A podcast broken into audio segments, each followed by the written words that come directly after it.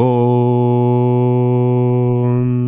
असतो मा सद्गमय तमसो मा ज्योतिर्गमय मृत्योर्मा अमृतं गमय ॐ शान्तिश्शान्तिश्शान्तिः हरिः ॐ श्रीगुरुभ्यो नमः।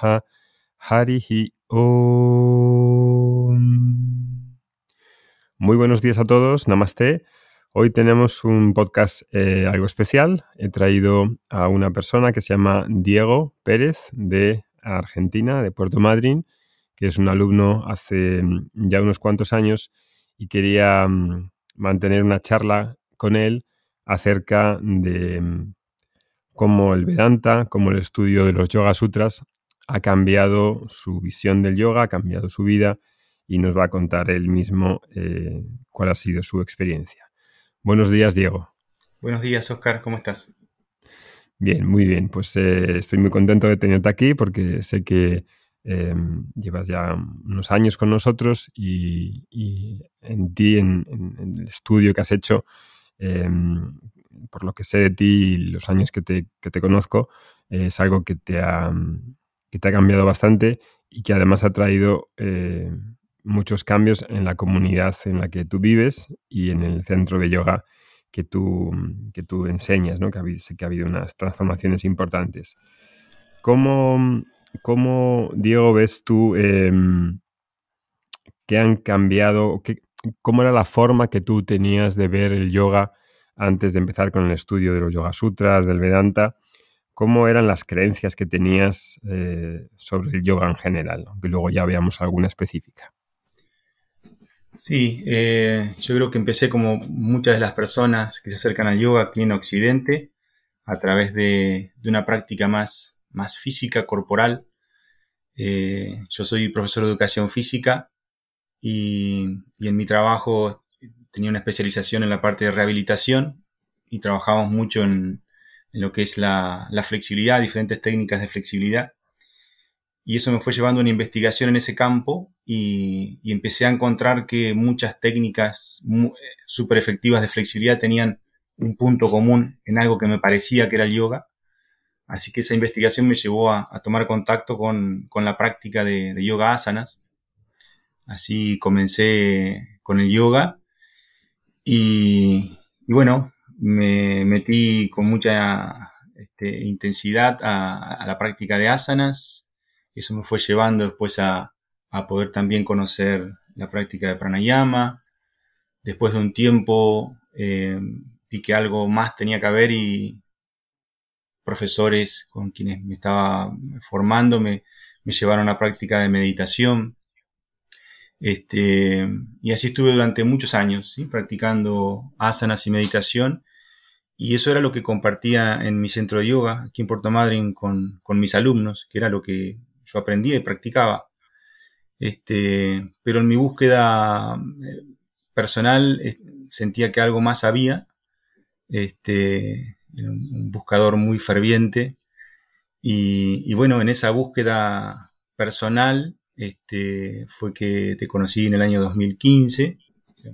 Uno de mis profesores me dijo también que, bueno, que estaba faltando la, la parte filosófica del yoga, ¿no? Las, investigar las raíces de dónde venía todo esto. Y, a partir de ese momento, cuando, cuando di con vos, Oscar, y la escuela Vedanta Academy, sentí que mi búsqueda había este, terminado, ¿no? Como que pude sentarme en un sillón muy cómodo de, Vedanta Academy, del estudio de, los Vedas. Y, ese fue el momento donde yo sentí que, estaba realmente comenzando con un, estudio profundo, ¿no? Que había dado con, con las raíces de donde viene el yoga. Este, y eso me llevó también a, tener un cambio, ¿no es cierto?, en lo personal y a medida que iba asimilando ciertos conocimientos, también empezaba a compartirlos con mis alumnos, ¿no es cierto?, en las clases o, en pequeñas charlas que hacía eh, fuera de clase. Y eso me fue llevando también a, empezar a, a, poder ofrecer charlas o cursos cortos de cuatro o cinco clases en donde empecé a compartir más que nada eh, la cuestión vinculada a karma yoga, ¿no es cierto?, los valores Ese es un, punto que estoy compartiendo mucho ahora en mi escuela. y si te pregunto sobre aspectos concretos de antes, cuando practicabas eh, yoga en estos años que habías estado haciendo asana muy intensamente, ¿no? que es creo que una aproximación muy típica ¿no? al, introducirse en el yoga. Em, ¿Qué opinas? ¿Cuál era tu creencia sobre la práctica? Que para ti la práctica del yoga, ¿qué era antes de estudiar en profundidad? Mm, la práctica, ¿cuáles, eh, ¿qué metas creías que era la que tenía el yoga? Em, mm, ¿Qué creías que era eh, samadhi? Todas estas cuestiones que, quizá tenemos a veces como un poco o idealizadas o trasnochadas incluso de cuál debería ser ¿no? este objetivo, eh, es algo místico, es algo que, tener algún tipo de experiencia eh, a través de las prácticas de la meditación, de asana. ¿Qué ideas te surgen en torno a esto de un antes y después? Sí, en realidad eh, yo creo que, al menos acá en Argentina, eh, hay muy buena formación, ¿no es cierto? En asanas, en meditación, hay mucho acceso a ese tipo de conocimiento. Eh, en ese momento, al menos lo que a mí me transmitían los profesores con los que estaba, era que era un trabajo de, purificación, ¿no es cierto?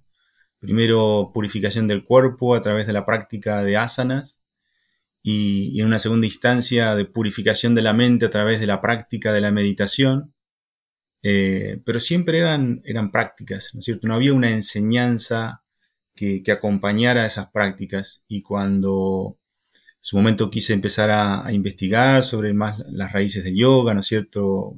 Yoga Sutras, el acceso solamente era facilitarte un libro para que puedas leerlo.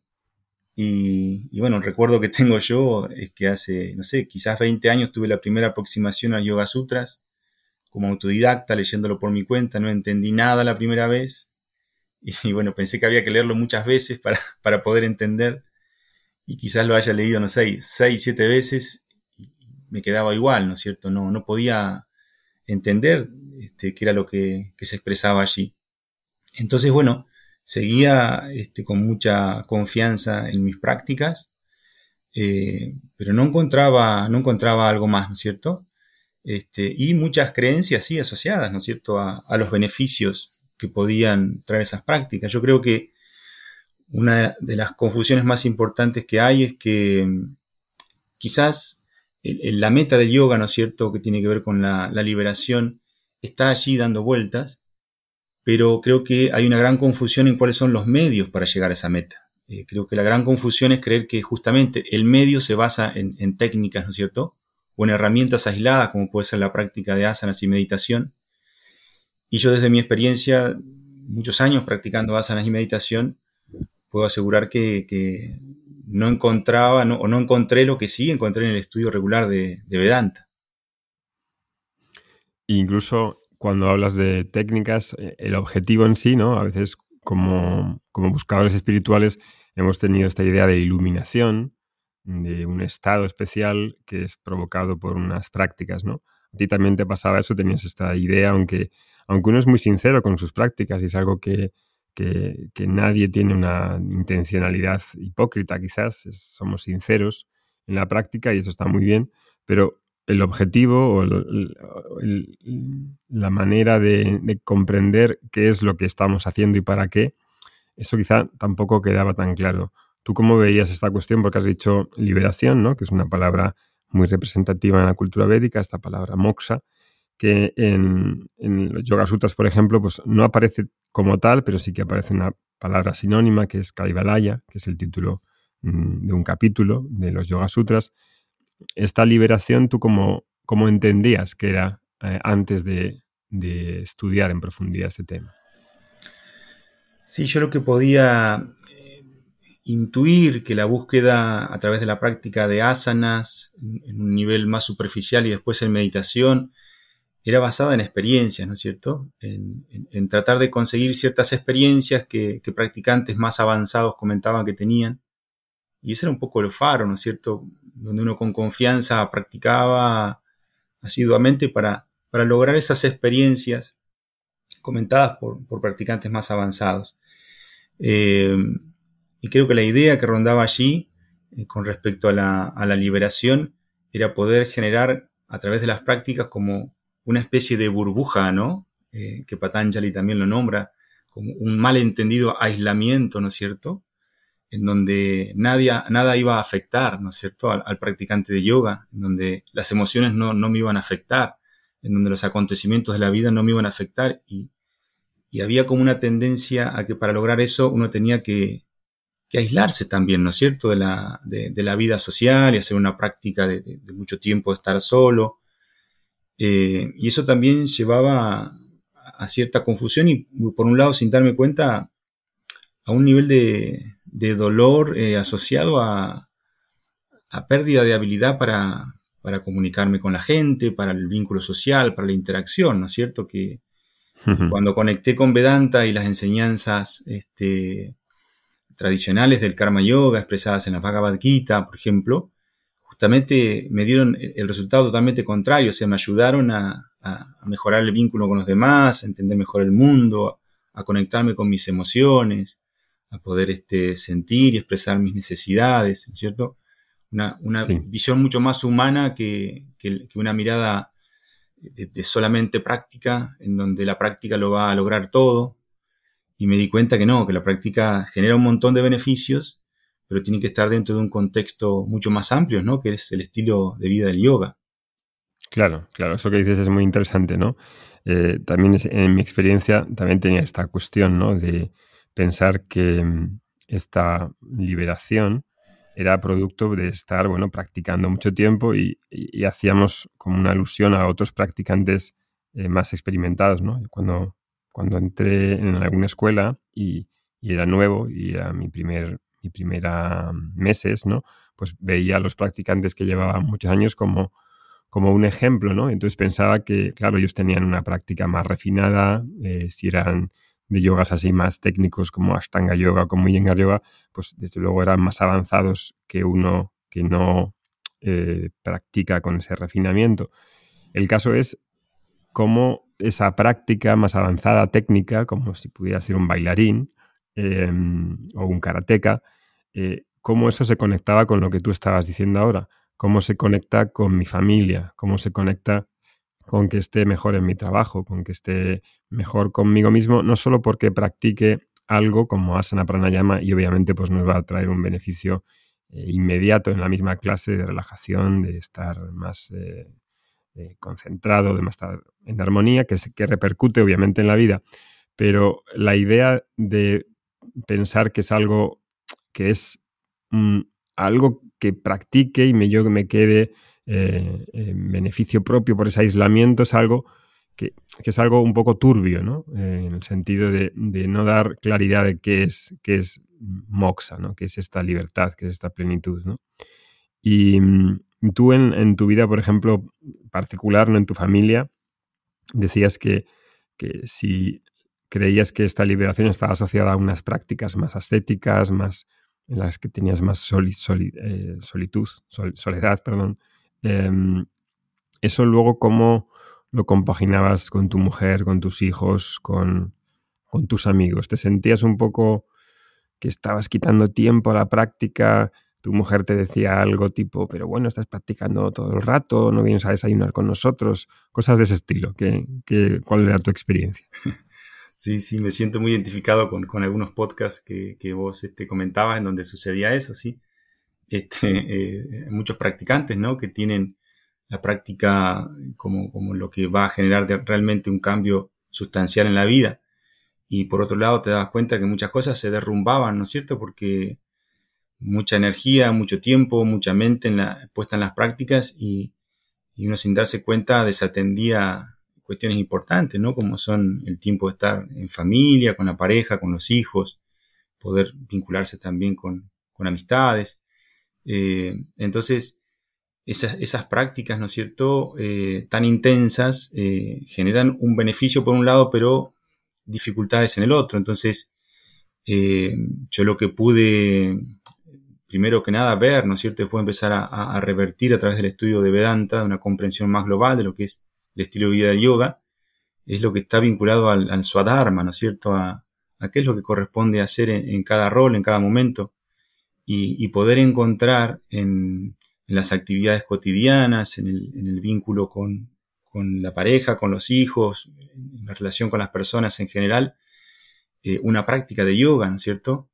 Y eso creo, para mí fue el, clic, el cambio, porque yo estaba totalmente convencido de que, de que mi vida era el yoga, pero hasta ese momento pensé que la vida de yoga era practicar, ¿no es cierto?, en un mat de yoga o practicar en la aislación de la meditación.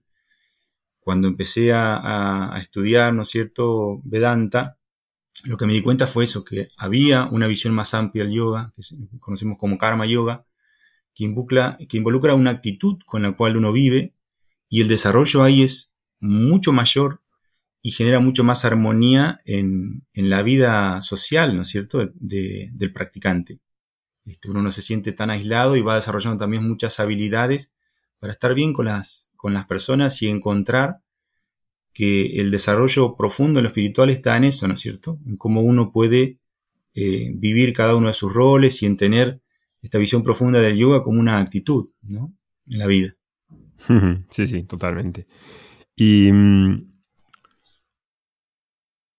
cuando estudiabas como mm, profesor de yoga y te formaste en, la, tu formación de yoga, esta parte del estudio de la filosofía del yoga, que generalmente en la mayoría de escuelas se hace a través de un tipo de, mm, de estudio muy simple o a veces muy superficial, por ejemplo, de los Yoga Sutras, o en alguna escuela también se hace de la Bhagavad Gita.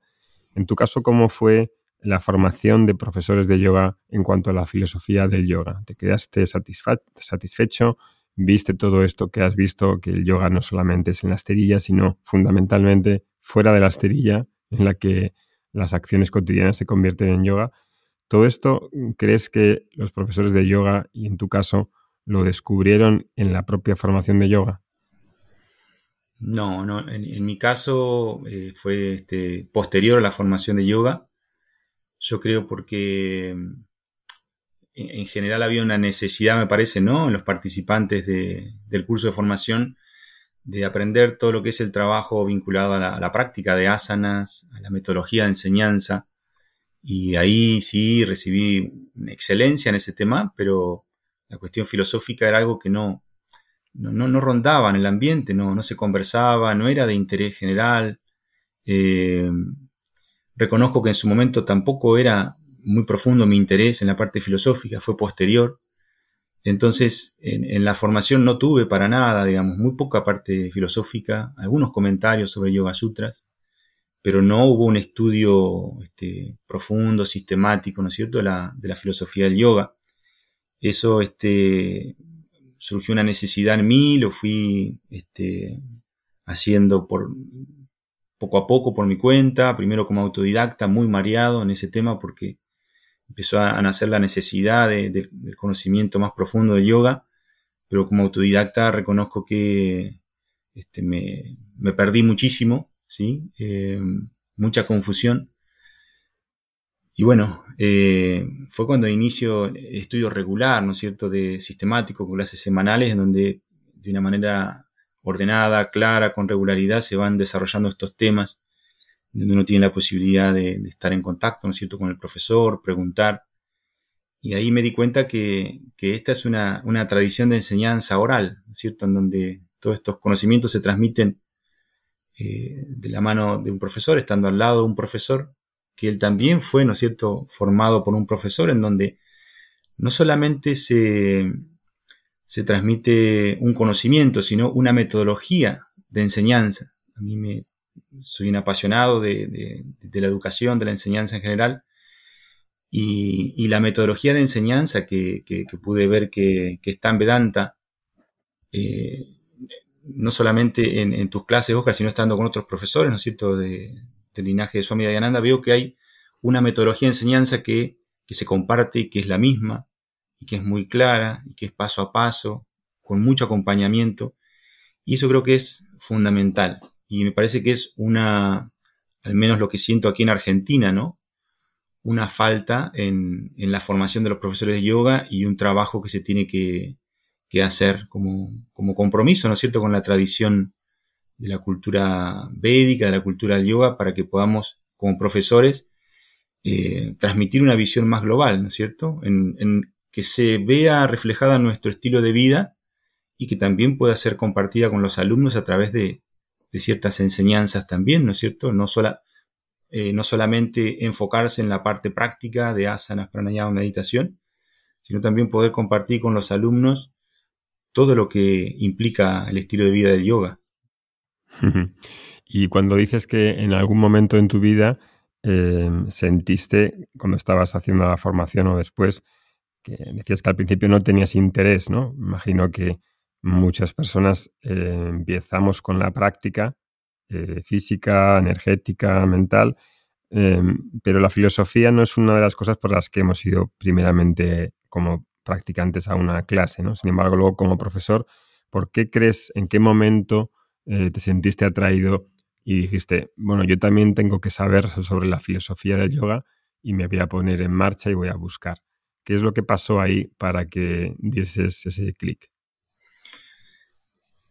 Yo lo que sentí es que iba, iba agotando eh, las prácticas, ¿no es cierto? Eh, sentí que, iba agotando la práctica de asanas y profundizaba y, en un momento me di cuenta que era un camino interminable de perfección en ese campo y dije, bueno, acá tiene que haber una pausa.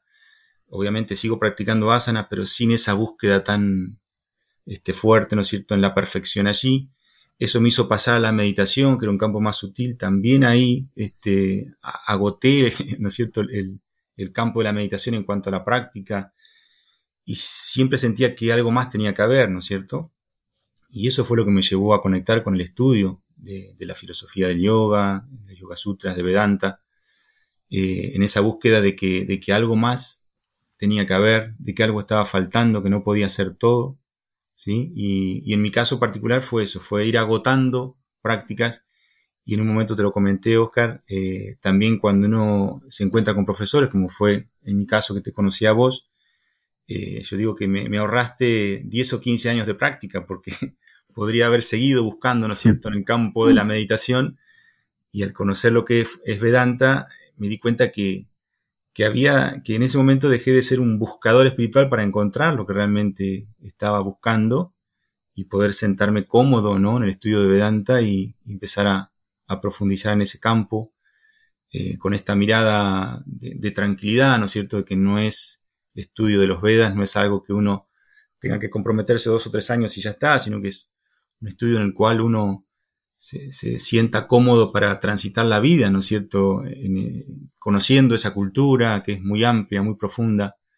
Pero lo que sí puedo decir es que desde el primer momento que empecé a estudiar Vedanta, empecé a sentir cambios eh, profundos en, mi manera de ver y vivir la vida, en, sentirme cada día un poquito más, más libre y entender, ¿no es cierto?, también que este, este camino este, de, de moksha, de la liberación, tampoco es algo mágico que se dé de un momento a otro, ¿no es cierto? Uno alcanza y ya está, sino que es un proceso lento, progresivo, pero que es un proceso muy, muy agradable, que yo lo, estoy viviendo con mucha paz, este, sin ningún tipo de, eh, de apuro, ¿no es cierto?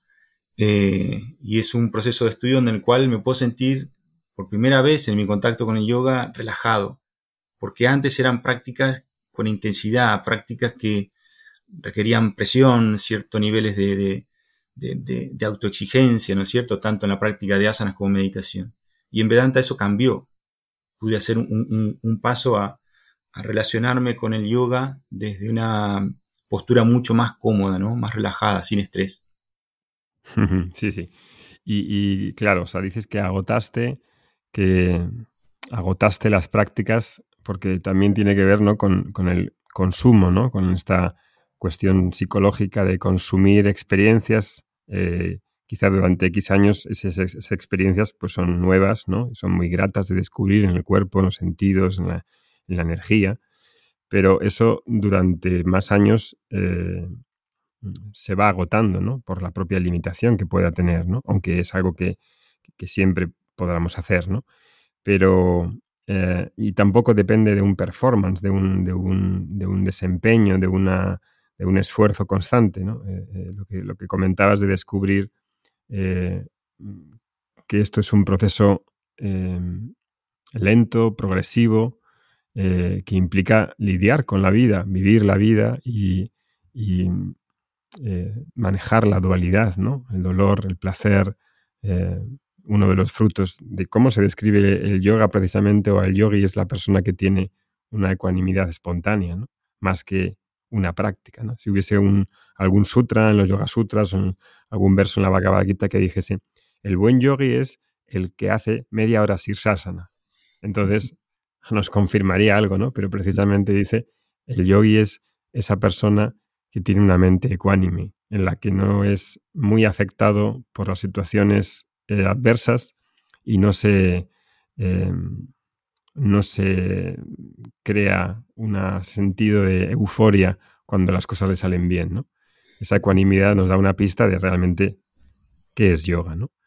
Em, y por otro lado, em, tú has vivido o cuando estabas practicando esos años de intensidad al principio, veías Mm, diferente, ¿no? Porque tenemos la sensación de que la práctica de yoga es esta, que es una práctica de asana, según lo que hemos practicado anteriormente. Y luego había una filosofía en los Yoga Sutras que uno la, en la formación se la daban pues muy rápidamente, una cosa mm, que no podíamos digerir. Era como, ahí tienes el libro, te doy una, unos apuntes de eso y esa es la filosofía del yoga. Luego uno la leía por su cuenta no es que no cogiéramos nada, porque siempre tomamos algo, pero no, no, se, no quedaba impreso en nuestra vida. Y entonces teníamos la práctica, asana, tal, pranayama, meditación, y después una filosofía por ahí, ¿no? Eh, volando por los aires en los Yoga Sutras que no acabábamos de coger, de, asimilar, ¿no? Entonces, mm, parece que hay esta dualidad. Yoga es esto, esta es la práctica, la filosofía no la entiendo, parece una cosa mística, eh, para un grupo apartado fuera de la sociedad, que son los místicos, y para mí no es. Y entonces Vedanta he escuchado que es algo que está ahí, em, pero ¿cómo se relacionará esto con yoga? ¿Tú has tenido esa sensación de separación antes de estudiar todo esto de yoga y Vedanta y cómo, cómo la has ido resolviendo? Sí, eh, sí esa separación estaba. Y, luego cuando empecé a estudiar Vedanta y también estudié los Yoga Sutras y los pude comprender, me di cuenta que en los Yoga Sutras eh, esa separación no está. Eh, ya desde una cuestión simple, ¿no? Tanto se habla de la Ashtanga Yoga de Patanjali, los, los ocho pasos, ¿no es cierto?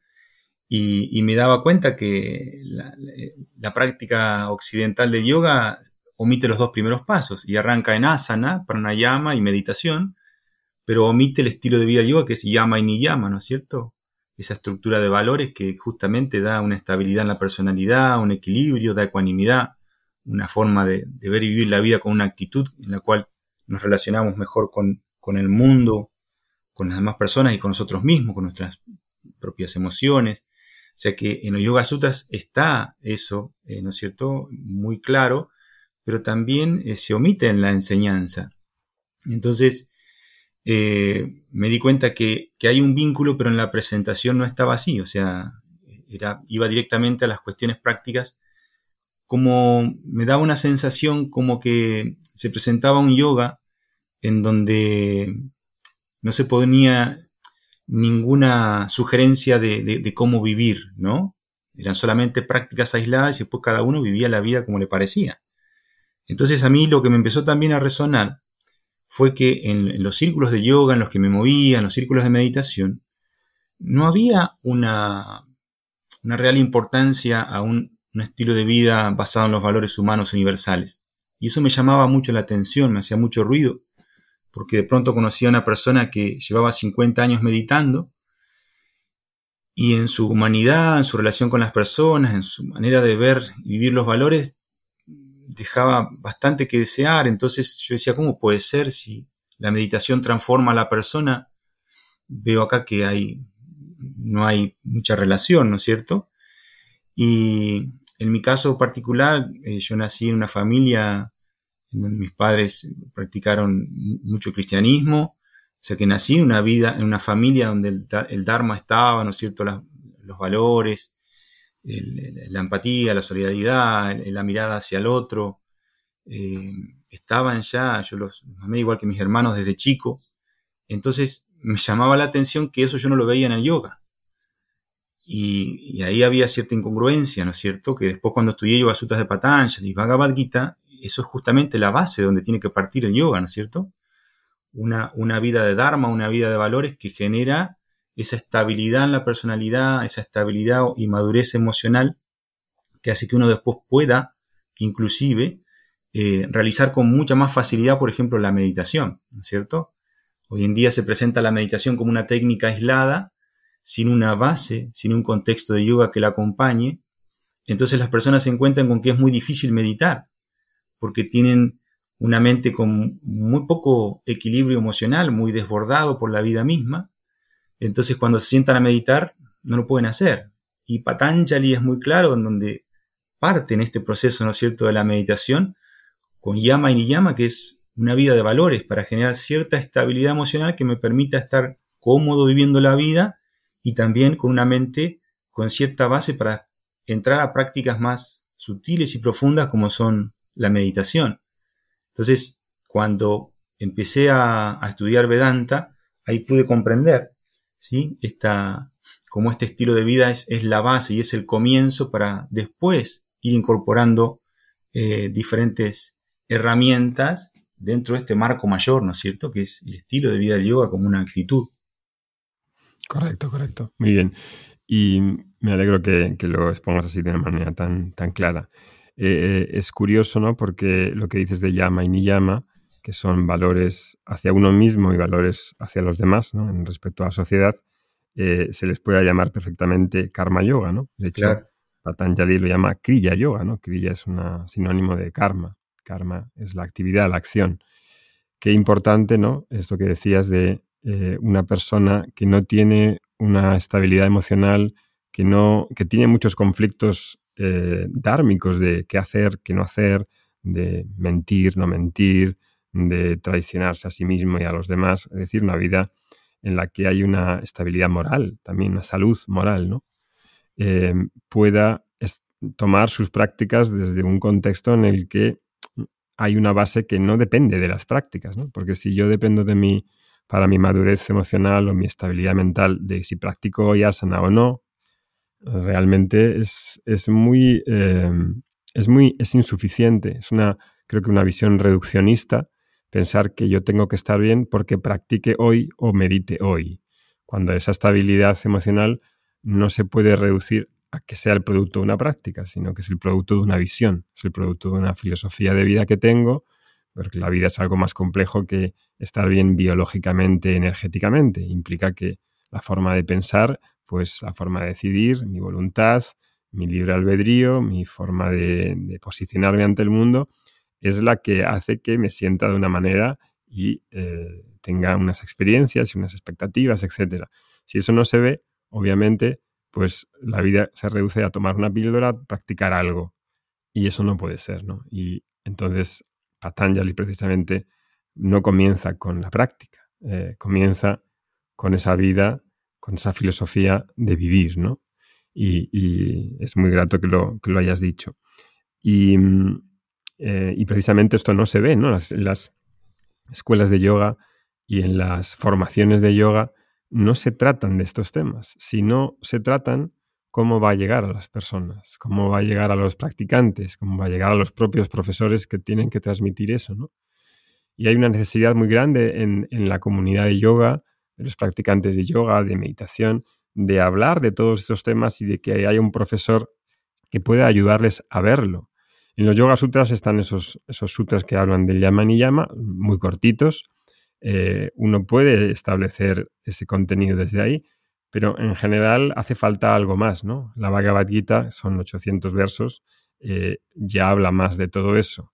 En las Upanishads mm, tiene otro color, ese tipo de cosas, pero eh, es normal que en esa separación que sentimos cuando uno estudia la Bhagavad Gita, que es un texto de Vedanta, que es un texto de yoga también, es un texto de la cultura védica muy importante, se pueda ver con más ejemplos, con la propia vida de Arjuna, con sus problemas emocionales, y nos sirvan a nosotros para, para exponernos a eso, aprender, internalizarlo, relacionarlo con, nuestra vida, ¿no? Y, ahí es donde yo, no, yo personalmente no veo esa separación. Es decir, si yo soy un estudiante de yoga, he de estudiar estos llamas y ni llamas eh, en los Yoga Sutras, en la Bhagavad Gita y donde, donde esté. Me da igual en realidad el nombre del libro, sino que mi profesor de yoga, en mi comunidad de yoga, eso esté muy presente, ¿no? Porque eso es el pan de cada día de nuestra vida, ¿no? Y tú, eh, Diego, ¿cómo has em, integrado, después de descubrir eso como alumno, em, cómo has eso integrado luego en tu centro de yoga? ¿Cómo ha afectado a tus enseñanzas, a la forma en la que te relacionas con tus alumnos, al tipo de actividades que ahora incluyes en tus clases? ¿Cómo hablas de estos temas, das clases, aparte que des clases obviamente de asana y pranayama, tienes actividades extras, eh, en la propia clase hablas de esto, le concedes un tiempo, ¿Cómo, ¿cómo te has organizado para que como centro de yoga se transforme el propio concepto de centro de yoga? Eh, sí, yo mantuve las clases de, de, asanas. En principio era solamente asanas. Después incluí en la misma clase de asanas meditación. Sea que doy clases de asanas y meditación. Y, después lo que hice fue en, clases aparte, invitar a mis alumnos a, charlas sobre valores. Y eso fue dando pie a que, se armen pequeños cursos de cuatro clases de, valores humanos y equilibrio emocional, eh, clases para, poder hablar y, enseñar sobre las cuestiones de la meditación y no solamente que sea una práctica, sino entender el fundamento que está atrás después de, que detrás de la práctica de meditación. Eh, también por momentos hacemos encuentros abiertos así para hacer recitación de mantras, en donde fui buscando eh, compartir lo que yo iba aprendiendo, ¿no es cierto? Eh, sí, mis alumnos me comentaban que, veían, notaron cambios importantes en mí como profesor y como persona en la relación a partir de, del estudio de Vedanta. Ellos lo notaron y, y de alguna forma eso empieza a impregnar la, manera en la cual uno se mueve en la vida y por lo tanto también la forma en la cual uno da, ¿no es cierto?, asanas y meditación, porque eh, cuando uno tiene esta visión global de a dónde apunta el yoga realmente, eh, la práctica de asanas y meditación dejan de tener un fin de sí mismo y se transforman en un medio, ¿no es cierto?, para que los alumnos pueden hacer un, camino, un proceso que es el mismo que, que fui haciendo yo y sigo haciendo yo como estudiante, en donde se ofrece la, posibilidad de ir invitando a, que cada uno pueda ir sumando a su tiempo, ¿no es cierto?, eh, este tipo de, conocimiento. Em, siempre dando esta posibilidad, ¿no es cierto?, de que, que, puedan ir de acuerdo a su necesidad y tomando cosas. Me ha pasado que alumnos quizás después de, de 8 o 10 años de practicar asanas, recién ahí se interesan por la práctica de meditación y después de eso empiezan a interesarse por algo más y, se suman a los cursos de cortos que hacemos de, valores, por ejemplo. Y sí noto que, hay una, una, necesidad muy fuerte de, tomar el yoga como una, herramienta que ayude a, a mejorar el bienestar, ¿no es cierto?, de la persona a nivel físico primero. Yo creo que si hay una persona que viene con una necesidad, una dolencia física, quiere atender eso, ¿no? En primera instancia. Bueno, el yoga tiene, asanas para poder acompañar al alumno en esa situación. Después es probable que se interese por la meditación y quizás son menos los que llegan a, interesarse por, por, la cuestión filosófica del yoga, pero yo creo que es cuestión de tiempo de que el centro de yoga ofrezca, ¿no es cierto? El yoga como una, una visión global, que el alumno tenga la posibilidad de acceder a ese conocimiento, esté de acuerdo a, su necesidad y al proceso que va teniendo también, ¿no es cierto?, a la madurez que va teniendo. Pero sí lo que hago es, eh, cuando doy algunos cursos de, asanas o, o de meditaciones, siempre presentar el contexto global del yoga para que los alumnos sepan qué, lugar ocupa la práctica de asanas dentro de la visión global del yoga. Más allá de que después no siga estudiando la cuestión filosófica, pero al menos que sepa el lugar que ocupa cada una de esas herramientas, el alcance, el beneficio o para qué eh, se, se, practica esa herramienta y más que nada el alcance, porque creo que ahí eh, tenemos esta doble función como profesores, ¿no es cierto? Es eh, enseñar y dar claridad sobre para qué practico asana, para qué practico meditación y quitar la confusión, porque creo que la confusión central está en pensar que una herramienta me va a dar todo lo que el estilo de vida me brinda. Entonces, eso me pasó a mí también, creer que asana me va a dar todos los beneficios, que meditación me va a dar todos los beneficios. Y en realidad lo que intento con mis alumnos es darle claridad desde el primer día de dónde están parados, de lo que se busca con cada herramienta y que, y que hay algo mayor, más amplio, al cual tiene acceso también en la escuela, ¿no es cierto?, para, poder aprender. Y eso me llevó también a que muchas personas, eh, muchos alumnos, eh, te conozcan, Oscar, a vos, conozcan en Vedanta, porque fue un proceso que yo fui haciendo como profesor. O sea, me encontré en un momento en el que yo era un estudiante más, junto con mis alumnos de Vedanta. Así fue como se formó, ¿no es cierto?, en, Madrid, en esta comunidad de estudiantes de Vedanta, en, la escuela de yoga, en Vaidika, en donde eh, empezamos a hacer un proceso prácticamente juntos. Empecé a estudiar Vedanta y al año ya muchos alumnos empezaron también a estudiar. Y así fue como se formó esta comunidad en donde nos, acompañamos mucho, ¿no es cierto? Y ahí somos, eh, más que un rol de profesor, soy un, compañero de ellos, ¿no es cierto? En el estudio de Vedanta. Claro, y fíjate que has puesto a esta a este centro yoga, le has dicho que se llama Vaidika, ¿no? Vaidika Yoga. Sí. O sea que eso es interesante, ¿no? Es una, creo que es un muy buen ejemplo. Yo no conozco muchos centros, sé que algunos alumnos en Vedanta Academy que son profesores de yoga han hecho ese salto de ver justo lo que estaba diciendo em, Diego, ¿no?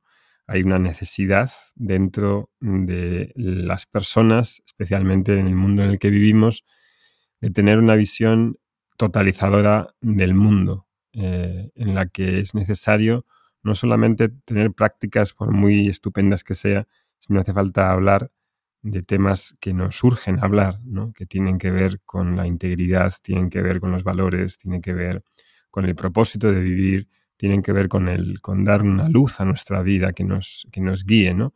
Y eso no viene de la ciencia, ni viene de las técnicas, ni viene de, un método. Eh, vienen de una comprensión amplia de la vida y es precisamente la labor de los centros de yoga podría actualizarse y evolucionar a esto que Diego hace en su centro Vaidika en, en Puerto Madryn.